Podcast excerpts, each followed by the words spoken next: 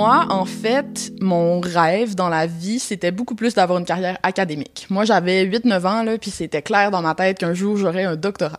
Je fais un bac en droit, puis j'ai commis une espèce de désenchantement un petit peu euh, pendant ce, ce, ce bac-là. J'ai réalisé que l'université, j'idéalisais peut-être un petit peu ce que c'était. Hmm. Puis là, j'étais pas certaine si c'était l'université en tant que telle ou si c'était le droit que j'aimais pas. Donc, je me suis inscrite dans un autre bac en études internationales. OK? Donc, tu me suis, je suis en études internationales pour essayer d'explorer d'autres domaines, tout ça. Et moi, à côté de ça, je fais des sites web. J'ai toujours fait des sites web. Je sais programmer. J'ai appris à programmer toute seule quand j'étais jeune. Et c'est comme ça que je finance mes études. Ok. Mais c'est pas un projet. c'est un à côté. C'est Un moyen vers le C'est fait ça. de faire tes études. c'est un sideline, en fait. Euh, ce qui est arrivé, c'est que j'ai travaillé pour une agence. J'ai fini par m'intéresser à cause de cette agence-là à la publicité Facebook, au copywriting, au marketing en ligne. Et j'ai commu une espèce de coup de cœur pour le copywriting qui se décrit difficilement. Tu sais, c'est pas quelque chose qu'on peut étudier à l'université ici au Québec. Là. Tu sais, tu peux faire des cours de marketing, mais c'est vraiment plate. Puis la conception rédaction est vraiment plus traditionnelle. Tu sais, ils vont t'apprendre à faire des slogans sur des affiches, Ouais. mettons. Puis ça, moi, ça me vibrait, ça me faisait pas vibrer. Mais, euh, mais l'idée d'écrire des textes pour faire changer les gens d'avis puis d'être payé pour ça, Hmm. ça, ça m'a vraiment allumé. Mais encore là, c'était un à côté. Puis c'est resté un à côté jusqu'à ce qu'un matin, je me lève et que je réalise, ouais, ben ce que je fais à l'université, ça me passionne pas tant que ça. Puis ce que je Mm. fais dans mon à côté, Ça me passionne plus que le truc principal. voilà, ça prend de plus en plus de place dans ma vie. Puis c'est pour ça que je dis des fois que je suis une entrepreneur accidentelle. Tu sais, quelque Mm. part, c'est comme c'est arrivé sur mon chemin, ça m'a charmé et éventuellement, comme naturellement, je suis allée vers ça. Hmm. Mais j'ai pas fait de sacrifice. J'ai pas, tu sais, moi, j'étais étudiante, je vivais en colocation avec mon frère et mon copain. J'avais très peu de dépenses. J'étais habituée de vivre sur un, un salaire très maigrichon qui s'appelle les prêts et bourses du gouvernement, puis mon petit emploi étudiant que j'avais à côté. Fait que c'était pas... Ouais, je trouve que j'ai beaucoup d'amis entrepreneurs, disons, qui ont perdu Mm. un bon salaire en entreprise au début, puis que c'était donc stressant. Ouais, le saut dans le vide. voilà, le, ouais. le saut dans le vide, tout ça. Moi, je te dirais pas que c'était pas un saut dans le vide, dans le sens que oui, j'ai fait le deuil de d'avoir une carrière académique, puis ben, en fait, ça a complètement changé la direction que je pensais que ma vie allait prendre, ça c'est certain.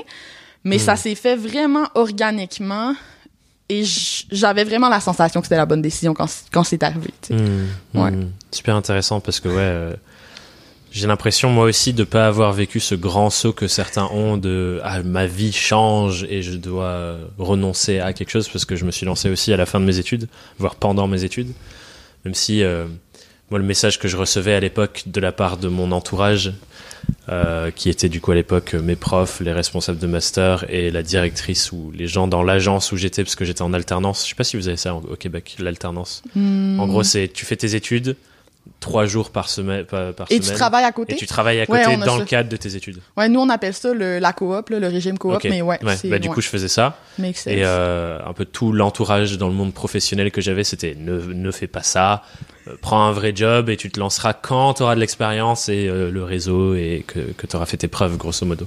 Ouais. Du coup, euh, enfin voilà, c'est marrant parce que j'ai pas vécu le saut dans le vide et en même temps, on m'encourageait pas quelque part. Non, puis c'est clair. Ouais, puis moi j'étais vraiment pas bien entourée en fait quand je me suis lancée parce que comme je prenais pas mon projet au sérieux, mais j'étais pas nécessairement dans des groupes de réseautage au début, Mhm. j'étais pas nécessairement entourée d'entrepreneurs. Hmm. Donc c'est certain qu'étant entourée de personnes qui étaient à l'université, c'était un peu étrange pour moi de, mes amis salariés, mettons, ont pas nécessairement compris ce qui s'est passé. Là. Tu sais, C'était comme ou mes amis étudiants. tu sais, C'était comme du jour au lendemain Ouais. Je rentre dans un univers qui, est, qui leur est un peu inaccessible, tu sais, qui, est- qui est différent pour eux. Mais euh, très contente de l'avoir fait, là, finalement. ouais. Et du coup, c'était quoi le the first step? Tu disais tout à l'heure, tu as pris conscience que je suis plus fasciné par mon à côté que mon truc principal. Il se passe quoi après la prise de conscience? Moi, j'ai été extrêmement chanceuse parce qu'au Québec, personne n'en parlait de copywriting quand je suis arrivée. C'était vraiment peu connu. Les seules Mm. personnes qui étaient conscientes de ce que c'était, c'était des gens qui consommaient du contenu américain en Ouais. anglais, par exemple. Euh, donc, moi, j'arrive, mettons, mets-toi 2016, OK? Il y a pas un blog francophone québécois qui parle de, copywriting. Au point où quand je prononce le mot copywriting, les gens pensent que je fais de la propriété intellectuelle. Puis Hmm. personne comprend ce que je fais, donc je me mets à appeler ça rédaction persuasive. Oui. C'était un choix pour mieux que ma cible comprenne ce que je faisais. Euh, ce que ça a permis, c'est que je suis arrivée dans un marché où tout était à faire. J'avais, Hmm. tu sais, toute l'éducation sur ce qu'est-ce que c'est le copywriting, tout ça était à faire. Donc en 2017 à peu près, j'ai acheté mon nom de domaine, lesmotspourvendre.com, j'ai commencé à faire des lives où j'en parlais, j'ai commencé Hmm. puis très, très, très rapidement, j'ai pu me tailler une place comme le niveau de sophistication de ce marché-là à l'époque était vraiment différent. Tu sais, un copywriter qui se lance en 2021, il y en a beaucoup maintenant des, des Oui. copywriters. Faut que tu aies un facteur de différenciation qui est très fort. Faut que moi, j'ai eu le défi de devoir créer mon marché, mais j'ai eu la chance de Hmm. Que pouvoir créer mon ouais. marché aussi. Ouais. J'avais pas les mêmes défis que quelqu'un qui se lance aujourd'hui. Ouais, et du coup, ce qui fait que, en tout cas au Québec, t'as l'association assez rapidement qui vient de copywriting Alexandra Alex Martel, ouais. Ce qui est incroyable comme. euh, Ouais, c'est, c'est génial pour vrai. Là. Je... Au-delà de toutes mes attentes maintenant. ouais, ouais. ouais, c'est... Puis j'ai écrit pour des clients vraiment extraordinaires, vraiment rapidement. Tu sais, j'ai, j'ai- ma business a vraiment monté comme ça. Puis c'est Mm. sûr parce que il y avait personne. Puis moi, je ne faisais que ça, consommer des du contenu sur le copywriting. C'était, Ouais. c'était vraiment comme découvrir euh, mon, mon héroïne, genre, tu sais, subitement. Mm. là. C'était ça ma sensation. Ouais, et ça, ça souligne pour moi deux choses qui sont importantes que tu as dit là. C'est le premier, réussir à trouver ce facteur qui fait que on est nouveau quelque part. Et il y a cette réflexion que moi, je me souviens, j'ai appris ça euh, pendant mes études de marketing stratégie. C'était genre la stratégie de l'océan bleu et de l'océan rouge. Où en gros, ça dit s'il y a plein de poissons, c'est un océan rouge, ça va être compliqué, il va falloir euh, se battre pour euh, avoir la place. VS un océan bleu où il y a personne. À l'époque, ça me semblait bon, voilà, c'est pas un truc. Euh, t'es à l'école, tu, tu sous-estimes tout. Et maintenant, je me rends compte à quel point, ah ouais, en fait, c'est vraie réflexion de se dire, j'arrive dans tout cet écosystème, c'est où les endroits inexplorés encore, mais où ça répond à un vrai besoin. Bah oui. Euh, et là, copywriting, c'est large. Aujourd'hui, quand il y a plus de monde, il faut trouver d'autres manières de faire. Mais... Ah ouais, absolument. Puis tu sais, quand un marché est sophistiqué à ce niveau-là, quand on pense au copywriting, ben c'est ça, c'est important de trouver toi, qu'est-ce que tu peux apporter à ce marché-là, c'est quoi Mm. ta couleur, c'est quoi ta contribution finalement? C'est un défi qui est différent, mais qui est super intéressant. Puis la, la plus grosse différence, je pense, c'est que moi, quand j'appliquais, là, quand je soumissionnais, là, au Québec, on dit ça, quand j'envoyais un devis à un client pour un mandat de rédaction, le pricing qu'il avait en tête, c'était un pricing de rédaction web, là, genre Ouais. 40 pièces de l'heure. fait que moi, j'ai eu le défi aussi d'augmenter la valeur perçue de ce que je faisais. C'est Vraiment, euh, tu sais, ça... Ouais. Fait que versus un copywriter qui commence aujourd'hui, je pense que les gens sont un peu plus conscients de ce que ça de vaut. ce que ça importe. cette expertise-là. Hmm, ouais, c'est c'est ça. Il y a tout le temps des pour ou des contre. Il n'est jamais trop tard pour se lancer.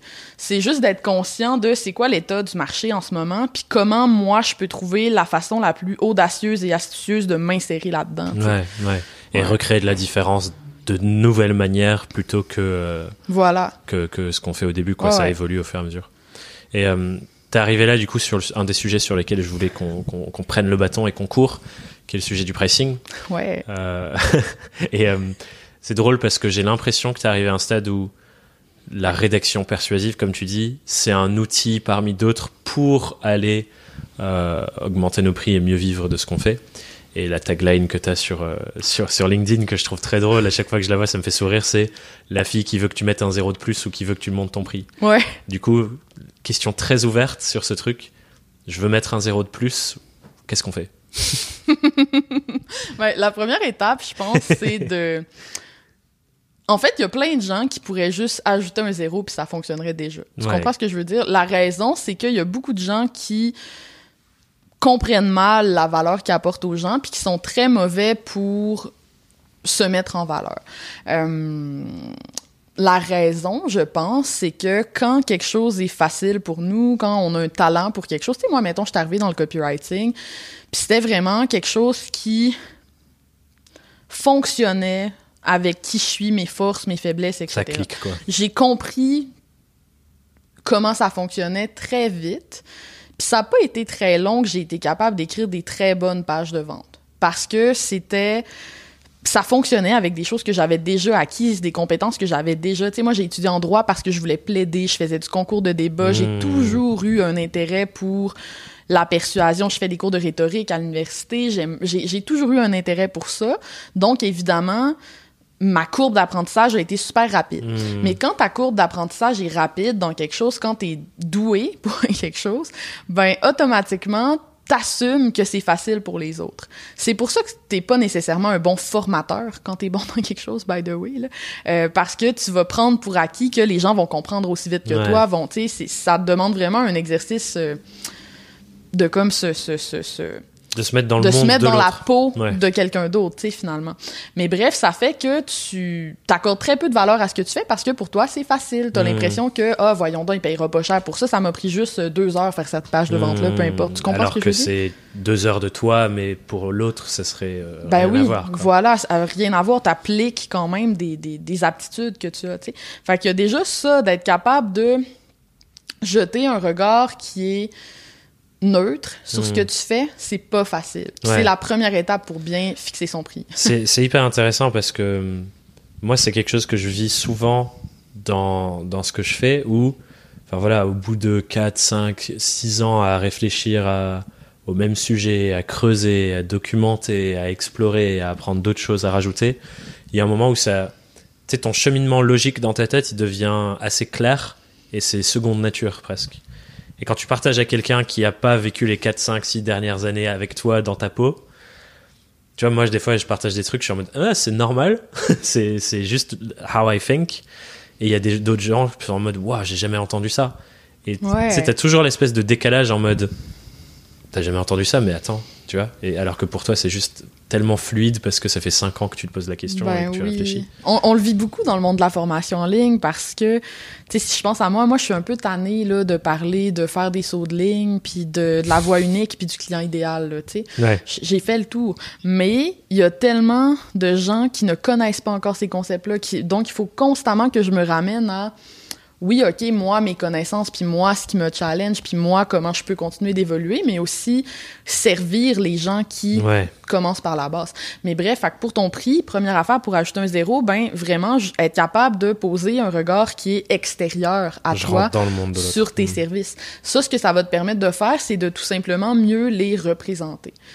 Parce que la plupart des indépendants, des travailleurs autonomes, ce qu'ils vont faire quand ils vont vendre, par exemple, une prestation de service, c'est qu'ils vont envoyer un devis qui est, moi j'appelle ça des devis liste d'épicerie.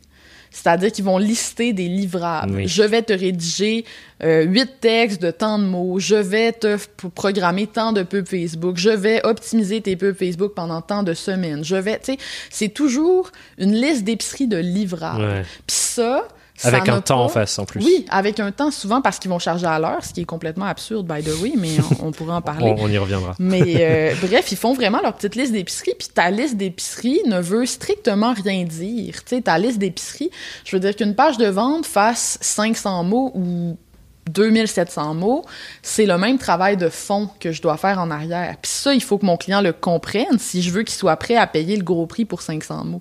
Tu comprends ce que je veux dire? Donc, c'est, de traiter aussi nos devis comme une page de vente, de prendre le temps d'expliquer c'est quoi ton processus, comment tu travailles, Ouais. euh, qu'est-ce que tu fais de spécial. Puis si tu prends le temps de décrire ça, là, la valeur perçue de ton produit va augmenter. Ouais, et on parlait euh, de différenciation juste avant. Moi, c'est un truc que je partage souvent aussi euh, aux gens qui me suivent, c'est que quand tu fais juste un, quand t'envoies juste un devis et que c'est ton outil de vente, qui est une page blanche avec ta liste, comme tu dis, tu deviens tellement facilement comparable Ben à oui, quelqu'un d'autre. il y a parce juste que le prix.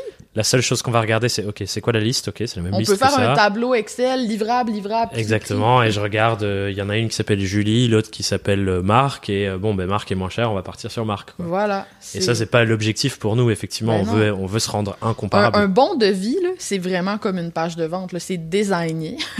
Puis t'as des arguments de vente dedans. Tu parles des bénéfices que tu vas Mhm. apporter à ton client. Tu parles de ton processus. Puis quand ton client, il compare ce devis-là au devis liste d'épicerie de marque, ben, il se dit, damn, je m'en fous de payer dix fois plus cher pour Julie. Puis j'exagère pas quand je dis dix fois plus cher parce que quand j'ai commencé en copywriting, moi, c'était ça le comparable. C'était mon devis, par exemple, où je charge, je sais pas, moi, quelques milliers de dollars pour une page de vente, versus le rédacteur qui propose de te le faire à l'heure ou au mot.